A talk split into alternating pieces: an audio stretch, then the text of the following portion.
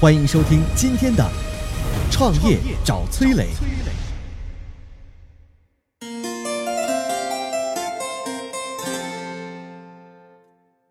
市值暴跌一百六十六亿，关店三千八百六十家，沦为地摊货的中国鞋王达芙妮到底怎么了？有请崔磊。前段时间啊，有个网友在微博上吐槽，说自己穿了双达芙妮的鞋子，被男朋友嫌弃品味太差，感觉这个听上去达芙妮已经成了高跟鞋鄙视链的最底层了，是吧？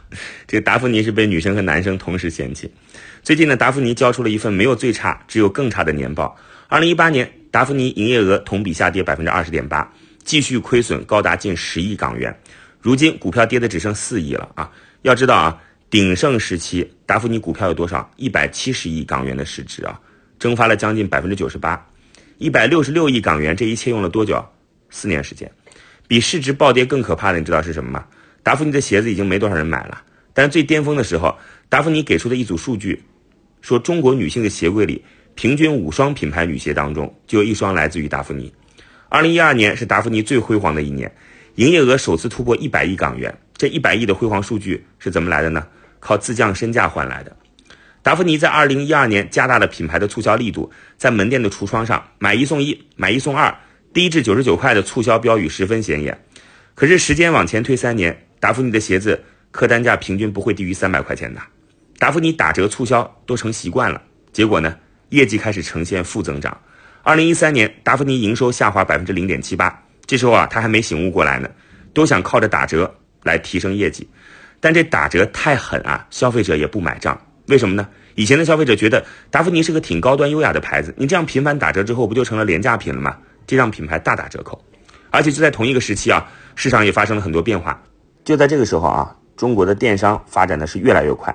淘品牌也变得越来越多，消费者观念呢也在发生变化，然后都市女生更加追求个性化，有些品牌呢就模仿那个 Zara 啊，就快时尚品牌，过去当过世界首富的啊，给消费者提供性价比不但高，而且呢更新非常快的这种大牌模式。那这个时候达芙妮在做什么呢？啊，达芙妮价格不断的往下，变成买一送一，然后而且呢款式三年不变，跟不上消费者需求了，那你说怎么办？只能被消费者抛弃嘛？靠关店止血吧，所以从二零一五年四年的时间，达芙妮一共关掉了三千八百六十家门店，平均每天关两点六家。曾经的大众鞋王，如今肯定称不上王了。啊，达芙妮这个堕落啊，最重要的一点还是没有根治产品最本质的毛病，不买就打折，还不买就打狠折，再不买就关店。但是呢，这是头痛医头，脚痛医脚的懒病，产品不创新，跟不上消费者需求的变化，品牌形象不维护。单纯为了业绩牺牲品牌，就算你是当年的大牌，也只能沦为地摊货，被消费者抛弃了。我曾经呢跟很多创业者沟通过，发现创业者最大的痛点就是缺少资源、缺少链接。于是呢，我们创立了创业者社群“乐客独角兽”，现在啊已经有三万多人了。有人在这找到了创业机会，找到了客户、渠道商、投资人。下拉手机屏幕，在节目简介里边有我的个人微信号，我在社群等你。有请奥斯卡。大家好，我是天使投资人奥斯卡。你知道达芙妮的创始人陈贤明先生现在在哪儿吗？回到台湾了，每天写书，四处演讲，开始颐养天年了。要知道，几十年前的陈先生可是意气风发。早在一九九零年的时候，陈先生看到了中国市场女鞋消费的巨大潜力，就自己创立了自己的品牌，也就是我们熟知的达芙妮。当时陈贤明先生想得很透，他将达芙妮生产的鞋子分成了两个系列，什么呢？D 二八和 D 幺八，分别对标的知性女性和少女。他还找到了 S.H.E 和奶茶刘若英来给两个系列的鞋子来代言打广告。要知道那个时候的 S.H.E 和现在的 TFBOYS 一样的红的不要不要的。陈先生给 S.H.E 定了这样的一个广告语，叫“爱上 S.H.E，爱上达芙妮”的宣传语。就这样，达芙妮一炮而红。而当年的刘若英呢，更是中国直男们的女神偶像，对吧？她的作品直到现在也广为流传。陈贤明的眼光独到，可不只是在选择代言人上面，还有什么呢？第一，我们说的是选址。要知道，当时的百丽十分强大，从一线城市到四线小镇，几乎每一家商场一层女鞋专柜都有他们的。是吧？这个时候达芙妮挤进去了，不就当等于这个是属于鸡蛋碰了石头？你说对吧？那怎么办呢？陈贤明先生直接将门店开在了商场外面的街边，和百丽呢错开战场啊，也就像我们错峰出行一样，让消费者没进商场之前就先去看了达芙妮。第二，快速开店。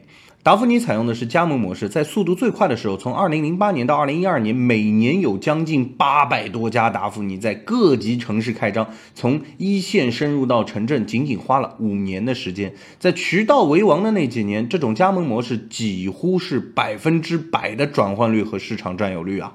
到了二零一二年，达芙妮拥有七千多家门店，规模何其庞大。跟今天的名创优品一样，走到哪个城市都会不经意的看见它的品牌。第三，产品好才是硬道理，不是吗？女孩子是善变的，所以个性化、流行元素也是达芙妮成功的因素之一。作为一家台资企业，当年的达芙妮跟内地的品牌设计风格完全不一样，从东南亚飘过来的设计风啊，不论是色彩搭配还是款式式样，都是更加大胆，让消费者眼前一亮。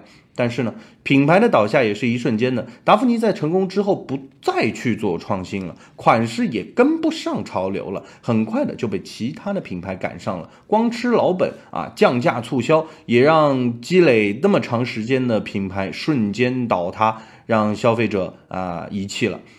当直男们开始嫌弃达芙妮的鞋子长得丑、品味低，而只能证明一件事。达芙妮啊，正在失去消费者。对你没听错，叫直男们。不仅仅是女性市场，男人也不再买这样的鞋去送他的女朋友了。在快时尚更新的当下啊，创业者或者品牌跟不上消费者的步调，不去做创新，那只有被淘汰。